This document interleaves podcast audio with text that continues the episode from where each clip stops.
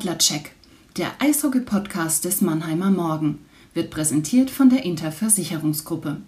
Kompetenz, Fairness und Vertrauen machen das Mannheimer Unternehmen zum perfekten Ansprechpartner für alle Fragen rund um Gesundheit, Vermögen oder Vorsorge. Jetzt geht's los mit dem Podcast. Viel Spaß mit dem Adlercheck wünscht die Interversicherungsgruppe.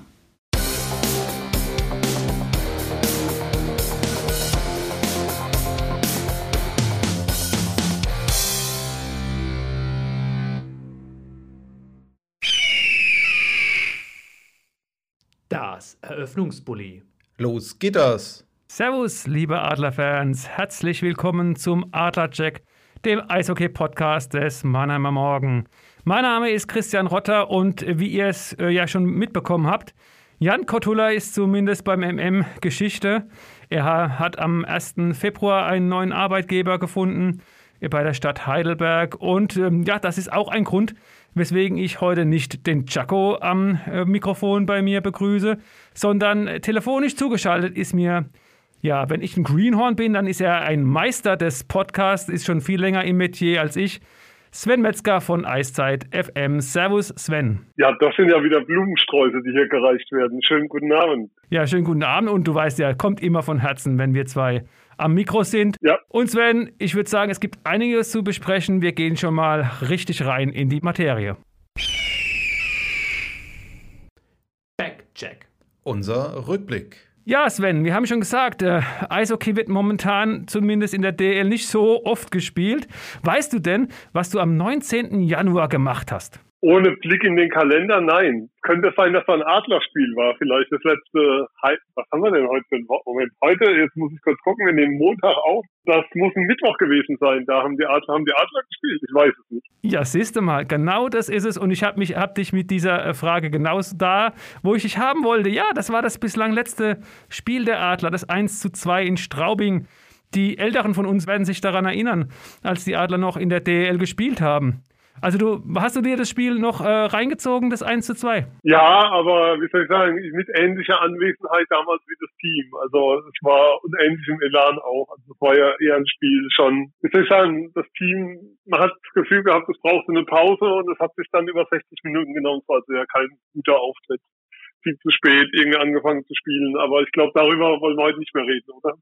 Ja, nee, eher, eher äh, darüber, was seitdem passiert ist. Ihr habt es alle mitbekommen. Äh, Marcel Brandt von den Straubing Tigers, der war schon vorher äh, Corona-out äh, für dieses Spiel. Dann donnerstags haben die Tigers darüber informiert, dass sie zehn Corona-Fälle haben. Und ja, es, ich glaube auch, es war nur noch eine Frage der Zeit, wenn die, wenn die Adler dann nachgezogen haben. Das war dann tatsächlich ein paar Tage später der Fall. Die nächsten Spiele sind alle ausgefallen. Sven, wie be bewertest du die ganze Situation momentan? Und ich glaube, wir müssen auch ganz kurz über das Hygienekonzept der DL sprechen, so viele Corona-Fälle, wie es in dieser Liga gibt. Ja, ähm, ich glaube, wer Kinder hat, die in der Schule sind, ähm, der weiß, wie schnell das momentan zustande kommen kann. Und wenn man dann in der Kabine sitzt, zumal ja Omikron auch, ähm, also die Omikron-Variante ja auch, wie soll ich sagen, man die, die Impfung schützt ja nicht vor der Ansteckung, sondern schützt dann vor allem vor schweren Verläufen, was ja schon mal viel wert ist, weil nicht zu sterben oder nicht auf einer intensiv intubiert zu werden, ist ja erstmal was Positives. Aber ähm, sie schützt natürlich nicht vor der Erkrankung, damit auch nicht vor der Verbreitung. Und das heißt, ähm, die Streuung, die wir momentan erleben, ist einfach extrem groß. Dann ist das Thema, eine Bubble ist überhaupt nicht zu leisten von den Vereinen. Ich glaube, das will auch keiner mehr haben. Spieler, die das erlebt haben oder Sportler, die das erlebt haben, dahin will keiner mehr zurück. Und damit ist es dann einfach eingepreist. Und was man immer wieder sagen muss, ähm, wir leben immer noch in einer Pandemie, auch wenn sie für manche anscheinend vorbei ist mittlerweile. Und du bist weder als Liga noch als Adler Mannheim noch als Mannheimer Morgen im, im Fahrersitz. Du kannst nur reagieren auf das, was mit dem Virus passiert. Und ähm, was, was das dann an Folgen hat. Stellen wir uns mal vor, es kommt eine Omikron-Variante, also die so ansteckend ist wie Omikron und so gefährlich wie Delta. Dann ist vollkommen klar, dass wir sehr schnell wieder keine Zuschauer mehr in den Arenen haben. Dann werden wir sehr schnell wieder über viel stärkere Hygienekonzepte auch für die Spieler reden müssen. Wir sind immer noch in der Situation, dass wir in dieser Pandemie nur reagieren können und das ist auch beim Eishockey so und damit ist das absehbar, was passiert ist. Also Karl Lauterbach hat am Freitag, glaube ich, letzte Woche in der Pressekonferenz von der Wand gesprochen, die wir irgendwann Mitte Februar erreichen werden. Und die wird von dem Eis, die macht von dem Eishockey natürlich nicht halt. Mhm. Du hast ja auch mitbekommen, es gab natürlich in den vergangenen Tagen mehr Spielabsagen, als dass Spiele ausgetragen wurden. Mhm. Jetzt äh, das letzte Spiel, Augsburg 9, Nürnberg 4. Äh, muss man solche Spiele momentan in Kauf nehmen oder hättest du gesagt, da muss, muss man auch andere Wege finden, um die, solche Spiele einfach vielleicht später nachzuholen? Ich finde, und das, das ist wirklich hart, aber man hat sich vor der Saison auch etwas verständigt. Das heißt, wenn eine Mindestanzahl an Spielern spielfähig ist, dann werden die Spieler ausgetragen. Man hat ja auch einen Spielplan, der extrem vollgestopft ist, ähm, der nicht so viel Luft bietet, muss man auch sehen. Man hat jetzt die Olympiapause, die eigentlich eine Pause sein sollte, wo es jetzt schon sein kann, dass dort Nachholspiele stattfinden. Das war ja bis vor drei Monaten eigentlich auch undenkbar. Ich finde, solche Spiele sollten schon gespielt werden, worüber wir dann aber schon reden müssen. Und das muss immer nochmal ein Thema sein. Der Sturz von der DEL in die DEL2 ist riesengroß. Finanziell, strukturell, mit allem, was damit zusammenhängt. Und ich tue mir immer noch schwer damit, dass die Liga ähm, an dem Thema Abstieg so, wie soll ich sagen, so glaubensartig festhält, wie sie es tut. Weil ich glaube, dass das schon was ist, worüber man nachdenken sollte, ob das wirklich sinnig ist, wenn eine Mannschaft, weiß gar nicht mit Blick, ich glaube, Iserlohn hat 33 Spiele und andere Teams 40 oder so, ist irgendwie die Zahl, die momentan im Raum steht. Also Iserlohn hat auf alle Fälle deutlich weniger Spiele als andere. Einfach aufgrund der Corona-Situation, die da geherrscht hat. Und dann ist es so, dass man schon mal drüber nachdenken muss, ob der Punktekoeffizient darüber entscheiden sollte, ob ein Team wirklich, ich sage jetzt mal grob ins Bodenlose fällt, weil DL2, wer Spiele vor Ort gesehen hat, ja, es sind übrigens neun Spiele, ähm, Düsseldorf, Köln haben 42, Iserlohn 33. Ob dann wirklich ein Punkteschnitt darüber entscheiden sollte, ob ein Team so tief fällt und eine Organisation das sollte man bedenken. Alles andere finde ich sollte, aber ich finde, es sollte gespielt werden, weil die Vereinbarung galt vor der Saison und da sollte man sich dann noch dran halten. Mhm. Kommen wir, glaube ich, im Vorcheck auch nochmal drauf zu sprechen. Nochmal äh, auch zum, zum Corona-Ausbruch bei den Adlern äh, zurückzukommen. 14 Spieler auch, und auch Leute eben im, im Staff sind, sind betroffen. Jetzt im vergangenen Jahr haben die Adler offen kommuniziert, ähm, wer infiziert ist. Diesmal haben Sie keinen Namen genannt. Ähm, denkst du, das hat mit der Olympianominierung des DEB zu tun? Ich denke, es hat einerseits damit zu tun. Ich denke, es hat mit den Diskussionen, die es gab, um die Adler zu tun in den letzten Wochen, wo ja auch ein Artikel von dir sehr maßgeblich dafür war, die sich um das Thema Corona gedreht haben, dass man sehr bewusst das Tor zugemacht hat, damit da keinerlei Informationen nach außen dringen und dass da keinerlei weitere Diskussionen geführt werden. Also ich denke, es war eine sehr bewusste Entscheidung unter dem Aspekt der Diskussion der letzten Wochen, unter dem Aspekt Olympia. Man, will, man hat dann ja eventuell dann auch Diskussionen mit dem Deutschen Eishockeybund, die geführt werden müssten über Spieler und Freitesten und alles, was damit zusammenhängt. Und ich denke, dem wollte man auf den Weg gehen, den man gar nicht kommuniziert hat dazu. Vorcheck. Unser Ausblick. Sven, lass uns noch ein bisschen bei der DEL bleiben. Ich habe mir heute die ähm, Ausgabe der Eishockey News mal vorgenommen. Äh, wenn ich das alles richtig verstanden habe, ist es so, dass die Playoffs im Best of Five Modus bleiben sollen, aber es tatsächlich jetzt überlegt wird, die Hauptrunde ein bisschen nach hinten zu ziehen, um so Spiele, äh, viele Spiele wie möglich noch nachzuholen. Was natürlich dann ein bisschen äh, der deutschen Nationalmannschaft in die Quere kommt, weil die will sich ja auf die WM dann äh, im Mai vorbereiten. Was hältst du denn von solchen Planungen? Wenn man sagt, man hält am Abstieg fest, dann ist es sinnvoll, unter dem, was ich vorhin gesagt habe, auch so viele Spiele wie möglich durchzuführen. Da bin ich sehr dafür. Und was die WM angeht, man muss ehrlicherweise sagen, der Höhepunkt, ähm, ich weiß nicht, wenn du einen Nationalspieler fragst, ob er sich auf die WM freut, im Hinblick auf das, was kommt, der Höhepunkt dieser Saison ist ganz klar sportlich, also jetzt rein sportlich, ohne alles drumherum sind die Olympischen Spiele, die jetzt stattfinden und alle, die dabei sind, für die ist das auch der Höhepunkt als Nationalspieler dieses Jahr. Deshalb fände ich aus Sicht der Liga und ich glaube auch aus Sicht der Spieler vertretbar zu sagen, dass, wir, dass die WM dieses Jahr nicht den Stellenwert hat und die Vorbereitungszeit auch reduziert wird. Also da, da würde ich jetzt kein Problem sehen. Ich finde, aus Sicht der Liga sollte über allem stehen, wenn man eine Abstiegsregelung wirklich durchzieht, die, die wirklich große Folgen hat für die Vereine, die es betrifft. Es kann ja sein, dass zwei Vereine runtergehen, wenn Frankfurt aufsteigt. Also wenn Frankfurt DL2 Meister wird, gehen ja, steigen ja zwei Vereine ab dann sollte man auch dafür Sorge tragen, dass es auf sportlichen Wege ausgetragen wird, soweit es geht. Mhm. Und ich denke, es spielen auch wirtschaftliche Gründe eine große Rolle. Mhm. Je mehr Spiele du später in der Saison hast, desto größer ist die Wahrscheinlichkeit, dass erstens eben Zuschauer dabei sind und zweitens mehr Zuschauer dabei sind. Ihr habt es ja auch mitbekommen, momentan stand heute, 31. Januar, wir zeichnen montags auf, sind 3000 Zuschauer beim nächsten Spiel der Adler wieder erlaubt. Ähm, und ich habe mit Matthias Binder Ende vergangener Woche gesprochen. Diese Regelungen, die gelten jetzt erstmal vier Wochen und da gibt es natürlich schon auch die Hoffnung, dass man vielleicht zumindest dann Ende Februar wieder zu einer 50-prozentigen Auslastung zurückkehrt. Und dann, ne, wenn man da noch das ein oder andere Hauptspiel ähm, unter diesen Voraussetzungen hat und dann noch ähm, eine schöne Playoff-Serie Best of Five, das wäre was, ne? Macht ja auch mehr Spaß. Also wir müssen ja auch nicht drum rumreden, dass diese Geisterspiele, ich meine, wir zwei dürfen in die Arena und ich weiß nicht, wie es dir geht, ich bekomme immer wieder Nachrichten von Leuten, die mir dann schreiben, dass sie ganz neidisch auf mich sind und ich finde es immer noch furchtbar. Also an Spiele ohne Publikum werde ich mich in dem Leben wahrscheinlich nicht mehr gewöhnen. Und es ist emotional, glaube ich, wichtig für alle, möglichst viele Spiele zu haben. Es ist finanziell essentiell für die Vereine. Es wäre wieder eine Saison mit massiven finanziellen Ausfällen, egal wie viele Verträge ähm, jetzt angepasst wurden vor dieser Saison, nach dem Motto, wie viele Zuschauer rein dürfen. Aber ähm, Altverträge gelten ja auch weiter. Ähm, das heißt, da sind finanzielle Lücken da, die geschlossen werden müssen. Und man braucht die Zuschauereinnahmen im Eishockey im Gegensatz zu anderen Sportarten. Ja, also solange man Spiele mit Zuschauern austragen kann und nicht trauriger als eine Playoff-Serie ähm, ohne Zuschauer. Wir erinnern uns an Straubing, Viertelfinale, du liegst hinten, kurz zehn Minuten Verschluss und drehst das Ding und, und keiner kriegt mit, weil keiner ist da, um das zu feiern. Das, das ist furchtbar. Und das macht auch irgendwie, glaube ich, auch den auf dem Eis auf Dauer keinen Spaß mehr. Mhm. Also, äh, weil du gefragt hast mit den Rückmeldungen äh, aus meinem Bekanntenkreis. Also, der Neid hält sich tatsächlich ähm, bei meinen Rückmeldungen in Grenzen. Was mir eher Angst und Bange macht, ist, dass ich tatsächlich die eine oder andere Rückmeldung bekomme. Ähm, diese befürchtete Entfremdung vom Sport. Ich glaube, die darf man nicht unterschätzen, weil viele, denen wird es ab und zu doch egal, was passiert. Also ich sage nicht, dass es bei allen der Fall ist. Viele haben wahrscheinlich auch immer noch einen Entzug und brennen drauf.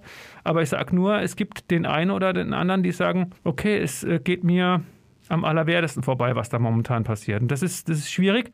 Ich glaube, das sind alle äh, Clubs in der deutschen Eishockey-Liga und überhaupt im Sport äh, gefragt, da äh, eine ordentliche Arbeit äh, zu machen, um die Leute wieder zurück in die Arenen und in die Stadien zu bekommen. Ja klar, ich meine, momentan ist es ja auch so, mit den 3000 und auch mit 50 Prozent werden die Adler erstmal kaum neues, du wirst ja kein neues Publikum erreichen. Du wirst ja im Endeffekt nur die bedienen können, die, die eh ähm, brennen. Also die Bock drauf haben, wieder hinzugehen und die bereit sind, in Kauf zu nehmen. Es wird ja auch, es will ja auch nicht jeder momentan sich in ein Fußballstadion Fußballstadion vielleicht noch eher, aber auf keinen Fall in eine geschlossene Arena begeben. Das kommt ja auch noch dazu. Das heißt, du hast auch Marketingdruck dahinter, das Ganze aufzubauen. Du musst den Laden wieder vollkriegen. Und mich hatte es ja damals überrascht, als die Adler wieder sozusagen diese 9000, die rein durften, dass das nicht permanent ausverkauft war. Also meint, also ich glaube, das hatten schon viele erwartet, dass nachdem wieder offen ist, dass da so viele Leute drauf ihren, wieder in die Arena zu dürfen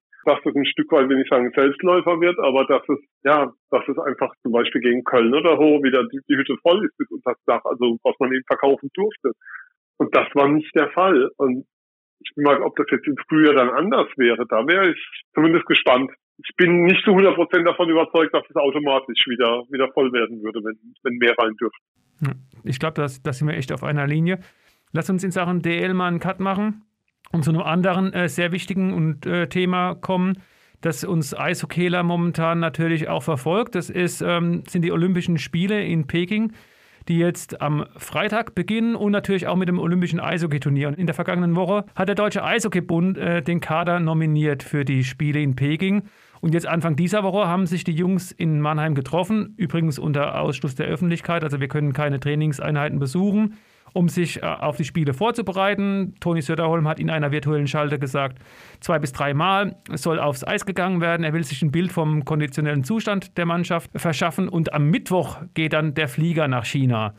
Ja, wie gesagt, der Kader ist raus und äh, Sven, was würdest du sagen, was ist denn deiner Meinung nach die größte Überraschung? Die größte Überraschung, ähm, Grüße nach München an der Stelle, ist für mich mit Sicherheit, wenn ich auf die Torhüter schaue, ist ja wirklich nichts durchgesickert bei bei dieser Nominierung vorab, außer dass Dustin Strahlmeier nicht dabei ist, was ob seiner Leistungen, die ja seit Jahren überragend sind und auch in dieser Saison sehr, sehr stark in Wolfsburg überraschend ist. Und dann siehst du Daniel aus den Birken dabei, der eine Saison hat mit einer Fangquote von unter 90 Prozent, ähm, der weit unter seiner Ligen ist bei den Ligentorhütern, was ich mir nicht erklären kann. Also die Begründung war ja wohl internationale Erfahrung, aber nee, kann, kann ich mir nicht erklären. Und ähm, aus Mannheimer Sicht ist für mich tatsächlich eine Überraschung, dass Nico Kremmer dabei ist. Den hatte ich, wenn ich mir den Kader angeschaut hatte, jetzt nicht zwingend auf dem Zettel. Er bringt halt Qualitäten mit, die kein anderer Stürmer wahrscheinlich hat, was Defensivstärke angeht, was Unterzahlspiel angeht, in der Qualität, wie er es in der DL zeigt. Und damit wären wir dann auch dabei, dass Tim Wohlgemuth aus Mannheimer Sicht nicht dabei ist. Das wäre vielleicht der Name, den man noch erwartet hätte. Ansonsten ist das ein Kader, der sich relativ nicht sagen von allein aufstellt, aber die Namen, die, die da drin stehen, waren dann, glaube ich, über weite Strecken erwartbar. Vielleicht noch Dominik Bittner als auch noch eine Überraschung. Aber der spielt, seitdem er in Wolfsburg ist, ja wirklich einfach nur starkes Eishockey. Und wir haben nicht vergessen, dass Wolfsburg in, aus Mannheimer Sicht im Finale stand letztes Jahr. Aber wenn wir jetzt auf die Tabelle schauen, dann vergisst man leicht, dass die Grizzlies gerade Zweiter sind in der Tabelle. Und das ist auch ähm, Dominik Bittner zu verdanken, unter anderem. Mhm. Also zu den zwei Mannheimern in der Tat. Ich hatte eine Woche vor der Kadernominierung mit ein paar Kollegen der Eishockey News gesprochen. Die waren sich eigentlich ziemlich sicher, dass Tim Wohlgemuth mitten den Flieger nach Peking steigt. Er hat ja auch ähm, zumindest ein Spiel äh, bestritten beim Deutschland Cup in Krefeld. Danach ist er aber wegen einer Oberkörperverletzung ausgefallen. Vielleicht hätte er sich da tatsächlich nochmal aufdrängen können, weil hast du ja auch mitgekriegt, der Kader setzt sich zu einem sehr großen Teil aus Leuten zusammen, die eben in, entweder in Krefeld und oder bei der WM im vergangenen Jahr in Riga dabei gewesen sind. Und äh, zu Nico Kremmer, da wiederum glaube ich, dass er einen bleibenden Eindruck hinterlassen hat bei Bundestrainer Söderholm, eben gerade bei dieser WM in Riga. Ihr kannst dich aber bestimmt noch daran erinnern, der hat äh, in Unterzahl Mega-Shifts gehabt. Er ist ein Defensivspieler und er hat natürlich auch in Mannheim seit ein paar Jahren eine offensivere Rolle, kann auch das ein oder andere Tor schießen.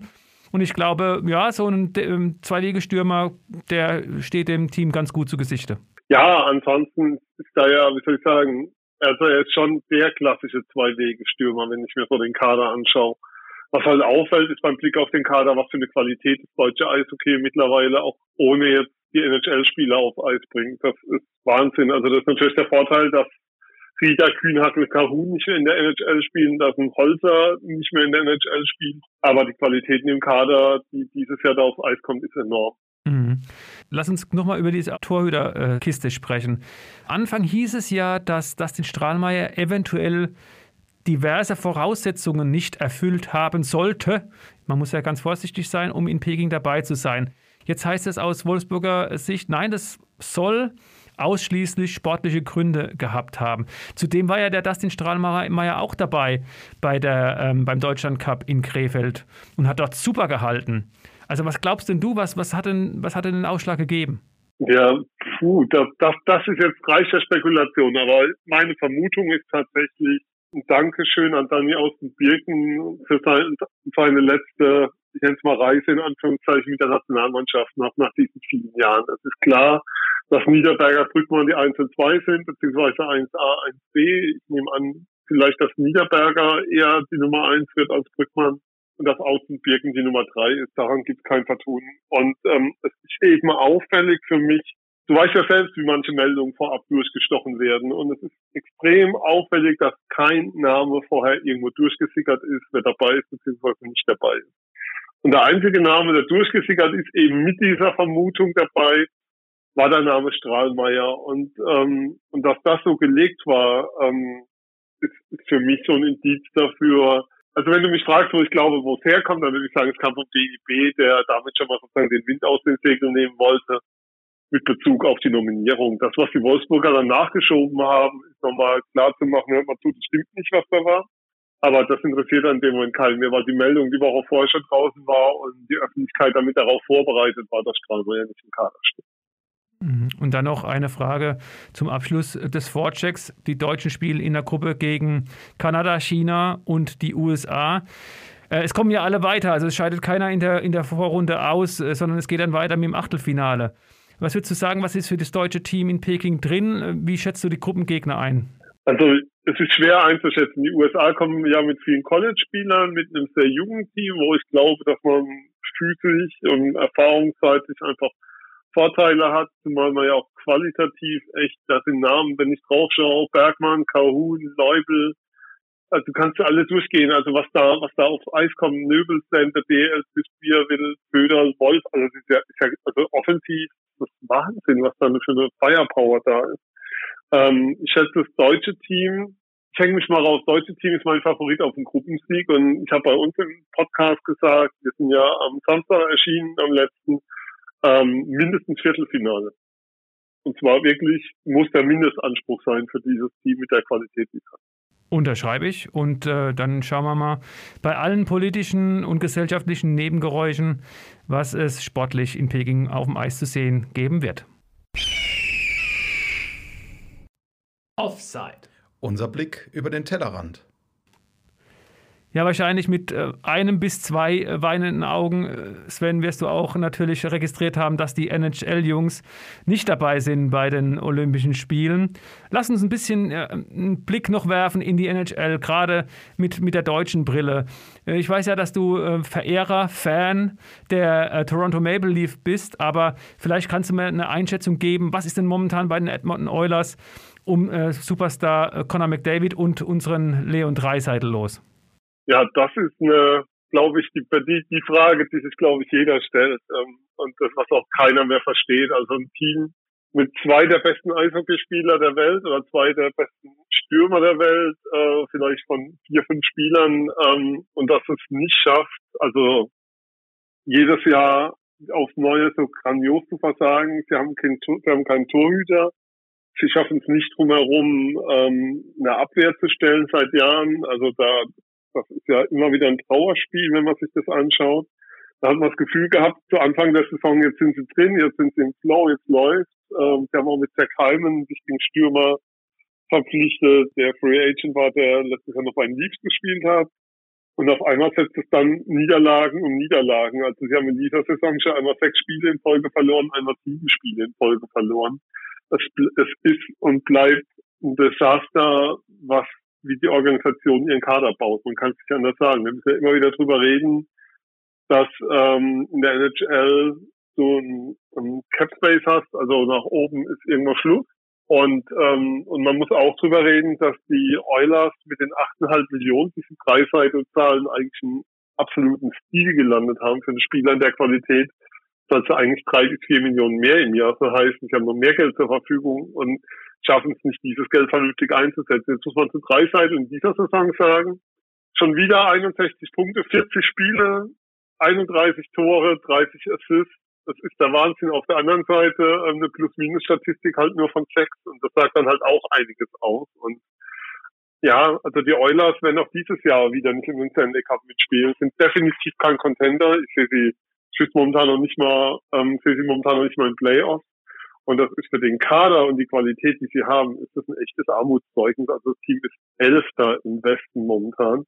Das, das, das ist nicht zu vermitteln. Also das ist nicht zu vermitteln, was da passiert. Also dann lieber noch die Leafs mit ihren Superstars und in der ersten Runde jedes Jahr gepflegt raus gegen Boston in Spiel 7.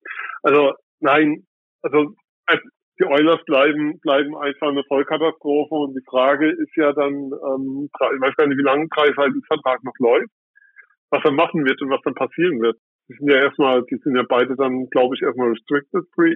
Weiß jetzt nicht genau, ob er dann direkt unrestricted free agent wird.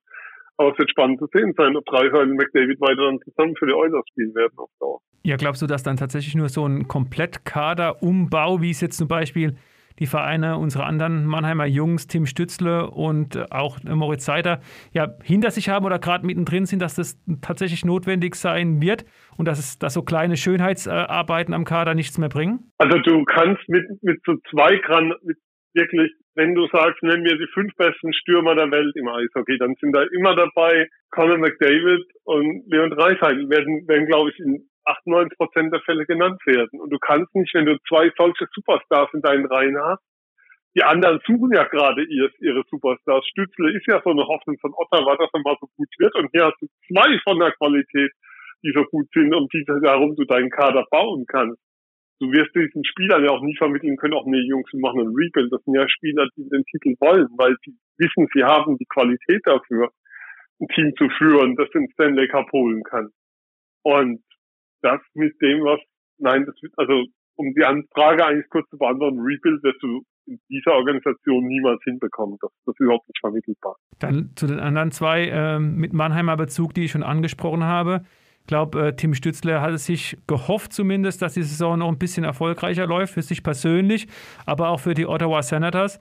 Und bei Moritz Seider, für ihn läuft es persönlich richtig gut, aber die Red Wings haben jetzt doch ein bisschen an Fahrt verloren. Wie siehst du die Situation von den zwei Jungs? Ja, also Seider schlägt granatenmäßig ein. Wir haben ja bei Eiszeit FM mal einen Red Wings-Fan zu Gast gehabt äh, Jake Nagy, der, mit dem wir immer noch regelmäßig im Austausch stehen und schreiben und so. Ähm, also, also die sind alle Cider-Fans. Also am Anfang waren ja alle so, um Gottes Willen, wenn, wenn Draft nicht da und was will Eiserman mit diesem, mit diesem Deutschen da an, an Sex?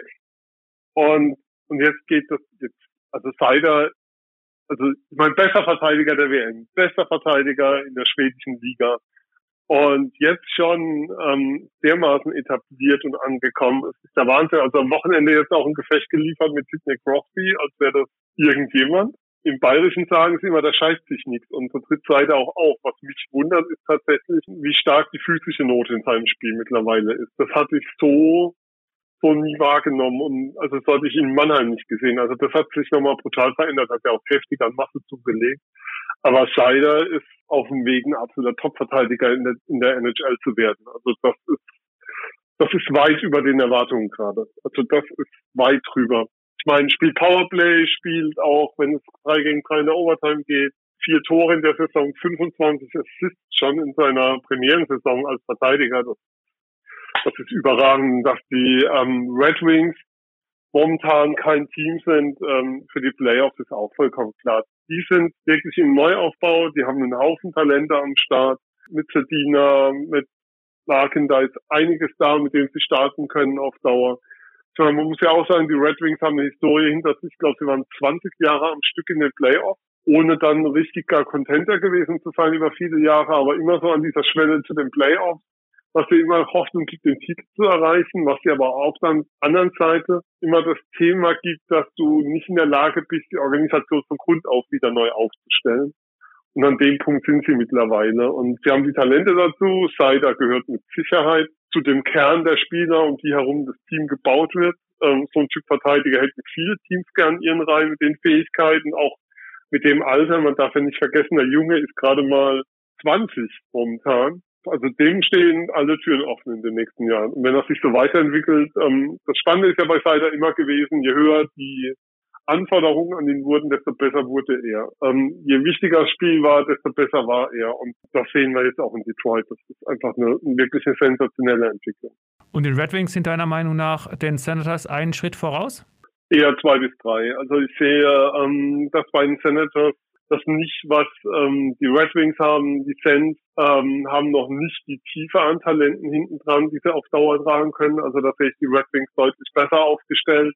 Ähm, jetzt ist es auch so, dass Ottawa irgendwie immer noch eine Organisation ist, wo nicht ganz klar ist, was will der Besitzer damit, sind sie nicht irgendwann doch um, äh, was ist mit der Arena, da ist das sind immer ganz viele Fragen. So richtig geliebt vor Ort werden sie auch nicht. Also das Publikum, also mit Verlaub, die stinken immer etwas ab gegen die anderen großen Traditionsorganisationen, die du in Kanada hast.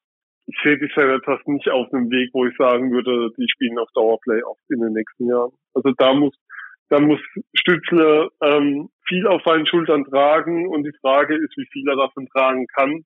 So rein Punkte technisch ist es jetzt bisher auch nicht seine Saison, muss man sagen, ähm, mit plus minus minus 16, mit sieben Toren bisher in den 37 Spielen. Das ist alles noch nicht so ganz so, wie es, ich glaube, wie er sich auch selber vorstellen, von sich selber erwartet dieses Jahr. Also er hatte für einen Rookie ein wahnsinns erstes Jahr, wo ja schon damals gesagt wurde, ähm, wenn wir heute den Draft nochmal machen würden, gab es noch so eine, einen Artikel in The Athletic, so ein Fachmagazin für amerikanische Sport jeglicher Art, ähm, wo dann Stützel auf eins war. Wenn man es nach der zweiten Saison machen würde, ähm, ich glaube, hat so ein kleines Loch momentan, aber das ganze Team hat einfach, muss man einfach sagen, ein Loch. Also die Senators sind einfach definitiv eine Organisation, wo du, wo du nicht so viel Freude drin hast. Auf der anderen Seite, Montreal, Montreal ist noch schlechter, aber das, das sollte dann auch nicht der Maßstab sein. Overtime. Da war noch was. Sven, wir steigen in den Flieger, Transatlantikflug zurück nach Deutschland und sind wieder in der DEL angekommen, nach dem Abstecher in die NHL. Hast ja auch mitbekommen, so die ersten Transfers für die nächste Saison sickern durch. Ähm, Niederberger, der Torhüter der Eisbären Berlin, wird in äh, München gehandelt. Dafür soll Novak äh, in Berlin aufschlagen. Ja, wie beurteilst du momentan den Transfermarkt in der DEL? Und vielleicht die Anschlussfrage auch noch gleich hinterher. Jan Axel Alavara ist ja gerade in Nordamerika als ich mit ihm äh, vergangene Woche telefoniert habe, da war er noch in Boston, hat die Boston Universities, Boston College besucht, zusammen mit ähm, Chef-Scout Todd Luschko und ähm, hat vor allen Dingen mit sehr vielen Trainern gesprochen über die Trainingsmethodik. Ja, wenn du jetzt die Transfers momentan dir anschaust, was, was würde denn den Adler noch ganz gut zu Gesichte stehen für die kommende Saison schon? Ähm, was ihnen gut zu Gesichte stehen würde oder was du auf alle Fälle brauchst. Also sie haben ja momentan einen Luxuskader, muss man einfach sagen. Also wir hatten es vor der Saison drüber. Ich glaube eigentlich immer noch, wenn du rein auf die Namen gehst, ist es vielleicht der beste Kader, den die Adler in ihrer DL-Geschichte je hatten, was so die Qualität angeht. Aber wenn du drauf schaust, wer vielleicht aufhören könnte nach der Saison oder wo es sein könnte, dann wirst du einen Spieler brauchen, die gibt nicht wie Sand am Meer. Du brauchst einen Ersatz für Andrew Deschardens, wenn er, das ist im Fall, wenn das seine letzte Saison in Mannheim ist, die er gerade spielt. Also so ein Spieler, der, der dir einfach in so einer Top-Reihe auf ganz hohem Niveau einfach ganz, ganz viel richtig macht. Und dabei nicht immer zwingend auffällt, ähm, der dann auch noch vielleicht ein bisschen mehr Geschwindigkeit hat, als der Schaden mittlerweile hat. Ähm, das ist, glaube ich, so vielleicht, vielleicht mit der Hauptaufgabe, jemanden zu finden in der Form. So ein bisschen Blue-Liner-Qualität in der Verteidigung wäre noch ganz schön, da mal mehr von zu sehen. So ein, so ein Sniper hat man da eigentlich länger jetzt nicht mehr gesehen. Ja, das wären, glaube ich, so die zwei Themen. Ansonsten ist es ja ein Kader, um Gottes Willen. Also ich wüsste jetzt nicht, ähm, wo man da anfangen sollte, Wünsche zu äußern, in welche Richtung. Lass mal kurz nochmal zu die Schadens zurück. Äh, mir gefällt Team Wohlgemut eigentlich mit, mit Plachter und Wolf auch sehr gut. Also vielleicht kann man einen, einen ganz anderen Spielertyp dann holen. Ja, aber trotzdem fehlt am Wohlgemut halt an anderer Stelle. Das könnte natürlich auch sein. Aber wer mich kennt, weiß, dass ich ein riesen Deschamps-Fan bin, was seine Art zu spielen angeht. Und ähm, ein Spieler von der Art in Mannheim einfach immer gern sehe. Also das ist diese diese Kleinigkeit, wenn du jemanden zuguckst, der so ein Hockey-IQ hat und der so viel von dem Spiel versteht und der genau weiß, was er tut, gerne her damit. Und was ich mir auch noch wenn ich mir noch einen schnitzen könnte, wäre es einer, der die Bullies gewinnt. So, so die Bully-Fähigkeit von Marcel Gottsch im Team wieder zu haben, ist auch schön. Mhm. Marcel Gottsch oder Andrew Chutry war ja auch sehr stark am Bully-Punkt. Ja, das stimmt. Da haben die Adler dieses Jahr sehr schlechte Statistiken, das ist richtig. Ja, aber nochmal zur DEL zurückzukommen. Ich habe ja zwei, zwei Wechsel angesprochen. Äh, glaubst du, dass München es auch nach den Erfahrungen der bisherigen Saison, du hast ja vorhin schon über Danny Außenbirgen äh, gesprochen, da ähm, auch nochmal ordentlich Geld investieren wird? Also der Wechsel von Matthias Niederberger ist ein klares Signal, weil glaube, nicht wenig dürfte in der Liga teurer sein als die top-deutschen Torhüter. Also kann, kann ich mir schwer vorstellen, weil, weil die will einfach jeder haben, weil du brauchst, du brauchst keine Ausländerlizenz auf einer zentralen Position. Du weißt, was du da bekommst an Qualität das sind nun mal ähm, die gefragtesten Spieler und das ist halt nun mal auch ein klares Statement. Ich meine, Berlin ist DL-Tabellenführer, Berlin ist amtierender Meister. Als Matthias Niederberger von Düsseldorf nach Berlin ging, hieß es ja, er will da unbedingt hin und das ist sein Verein und endlich kann er wieder dort spielen, so nach dem Motto. das ist ein klares Statement von München. Zum einen, sie haben erkannt, sie haben auf der Torhüterposition ein Problem. Sie haben auf falsche Pferd gesetzt zu lange. Sie hatten ja gehofft, dass entweder Reich oder Fiesinger das auf Dauer abfangen können. Ähm, das ist klar, dass dem nicht so ist. Und es ist auch ein klares Signal Richtung Konkurrenz. Ja, jetzt nehmen wir an der Stelle Geld in die Hand, um Matthias Niederberger, mit Matthias Niederberger einen der zwei bis drei besten deutschen Torhüter nach München zu bringen und das langfristig. Also klares Signal, aber auch ähm, vollkommen verständlich. Und wenn sie es können, das ist immer noch Profisport. Also so mit Romantisierung, ähm, die diesen Sport manchmal umwehen, kann ich nicht so furchtbar viel anfangen, weil ähm, das, das einfach Teil des Geschäfts und gehört damit dazu und ist auch vollkommen nachvollziehbar. Also gerüchteweise kommen auch Spieler nach Mannheim, nicht unbedingt nur, weil der Monomer Dreck so gut schmeckt oder weil die Quadrate so schön sind, sondern durchaus, weil auch eine Zahl im Vertrag steht, mit der man dann gerne nach Mannheim kommt. Mhm. Ja, und äh, um zur Torhüterposition nochmal kurz zu sagen, die Adler sind ja mit Felix Brückmann und Dennis Endras zumindest im nächsten Jahr sehr gut aufgestellt. Äh, der Vertrag von Dennis läuft ja dann aus. Da kann es natürlich schon gut sein, dass dann ähm, die Zeit in Mannheim zu Ende geht, aber da wissen wir auch nichts Genaues. Ja, Sven, wir sind äh, am Ende der Folge angelangt. Erstmal vielen Dank für deine Expertise, für die Zeit, die du dir genommen hast. Äh, zum gleichen Zeitpunkt möchte ich aber auch schon auf unsere nächste Folge aufmerksam machen, denn das wird eine Spezialfolge. Ihr habt es ja bestimmt auch alle mitbekommen äh, aus dem Mannheimer Morgen eventuell oder auch aus der, eurem Freundeskreis. Ja, es sieht wirklich so aus. Die Tage des Friedrichsparks sind gezählt. Im Sommer sollen die Bagger anrollen. Und ähm, ja, dieses legendäre Eisstadion soll abgerissen werden. Und äh, das haben wir zum Anlass genommen oder das werden wir zum Anlass nehmen, um darüber zu sprechen, vielleicht die eine oder andere Anekdote nochmal auszugraben. Mehr möchte ich jetzt an dieser Stelle erstmal nicht verraten, aber ich glaube, in zwei Wochen können wir dann wieder uns hören, da ja auch DL Eishockey bis auf vielleicht ein paar Nachholspiele ruht und über Olympia werden wir dann vielleicht auch ein bisschen sprechen. Aber gut, äh, jedenfalls, ich würde mich sehr freuen, wenn ihr in zwei Wochen auch einschalten würdet. Ansonsten äh, natürlich gerne ein Like da lassen, uns bei Spotify, Apple Podcast, dieser abonnieren oder natürlich unter mannheimer-morgen.de slash podcasts. Wir erweitern ja ständig unser Podcast-Angebot. Da könnt ihr euch natürlich auch andere Podcasts abonnieren, unter anderem das Buwe-Gebabbel der Kollegen Thorsten Hof und Alex Müller. Ja, die Waldhöfer haben ja jetzt den Negativtrend zumindest ein kleines bisschen abfangen können. Eins zu eins in Meppen gespielt. Da ist in diesem Jahr auch noch viel drin. Ansonsten noch einmal vielen Dank, lieber Sven. Vielen Dank und jederzeit gerne wieder. Ja, auf dieses Angebot, das weißt du, werde ich äh, gerne zurückkommen. Und ansonsten wünsche ich dir und allen, ähm, haltet euch munter und äh, bleibt gesund.